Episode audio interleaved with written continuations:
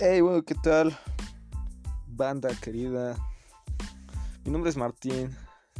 Yo vengo a hablarles de de lo que podríamos conocer como las conductas de riesgo adolescente. Bueno, todos pasamos por esa etapa donde eh, nos sentimos bastante conflictuados. Es una etapa muy problemática, bastante caótica la adolescencia. Bueno, las conductas de riesgo las podemos comprender como actitudes juveniles que afectan la integridad personal y la de los demás individuos a nuestro alrededor, como el consumo de drogas, el estar en una pandilla, la promiscuidad sexual y la falta de interés escolar. Y aunque son comunes y lamentablemente eh, están muy normalizadas en la sociedad de hoy en día, tienden a aparecer más en jóvenes que no se encuentran en un círculo familiar sano, valga la redundancia. Eh, pues jóvenes que crecieron bajo una mala tutela paternal. ¿Cómo sucede esto? Bueno, vayamos al grano. Vivimos en un país, digámoslo, tercer mundo, en el que, pues sinceramente, lo que hagan los jóvenes no le interesa a nadie. Entonces, obviamente están muy expuestos a todo lo que el mundo tiene para ofrecer en su inmensidad. Y obviamente los que le va, lo que va a llamar más la atención pues es lo negativo, ¿no?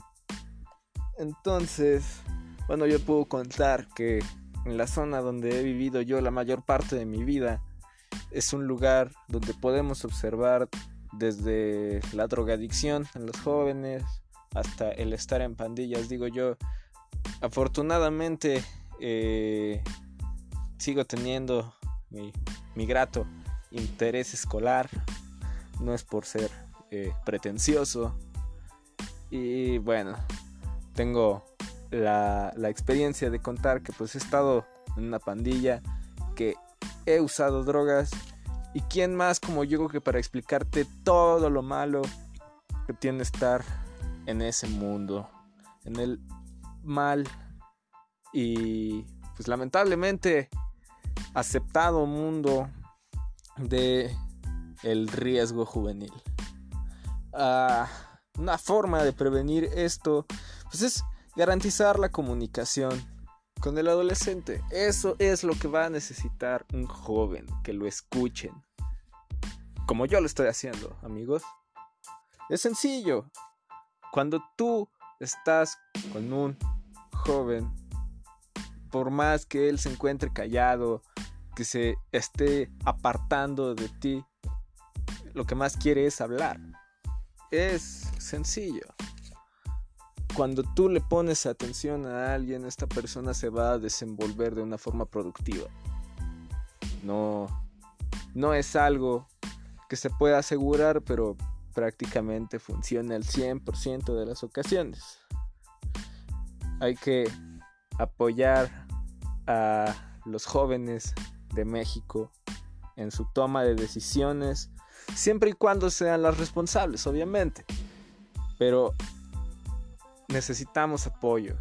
Es, es en serio. Necesitamos ver que le importamos a la gente. Porque en un mundo donde la gente acepta que estemos teniendo todas estas conductas, lo vamos a seguir haciendo. Porque a nadie le interesa. Si somos un cero a la izquierda, vamos a seguir haciendo lo que a la sociedad le parezca mal. Porque siguen sin hacer nada al respecto. Bueno, es, es cuestión de perspectiva, de ver cómo van las cosas. Digo, yo estoy seguro que van a haber muchos jóvenes que no van a querer cambiar. No lo van a hacer. Seguirán siendo caóticos hasta el día que sean anexados y no tengan nada de productividad. Se conviertan en en lo que a mí me gusta llamar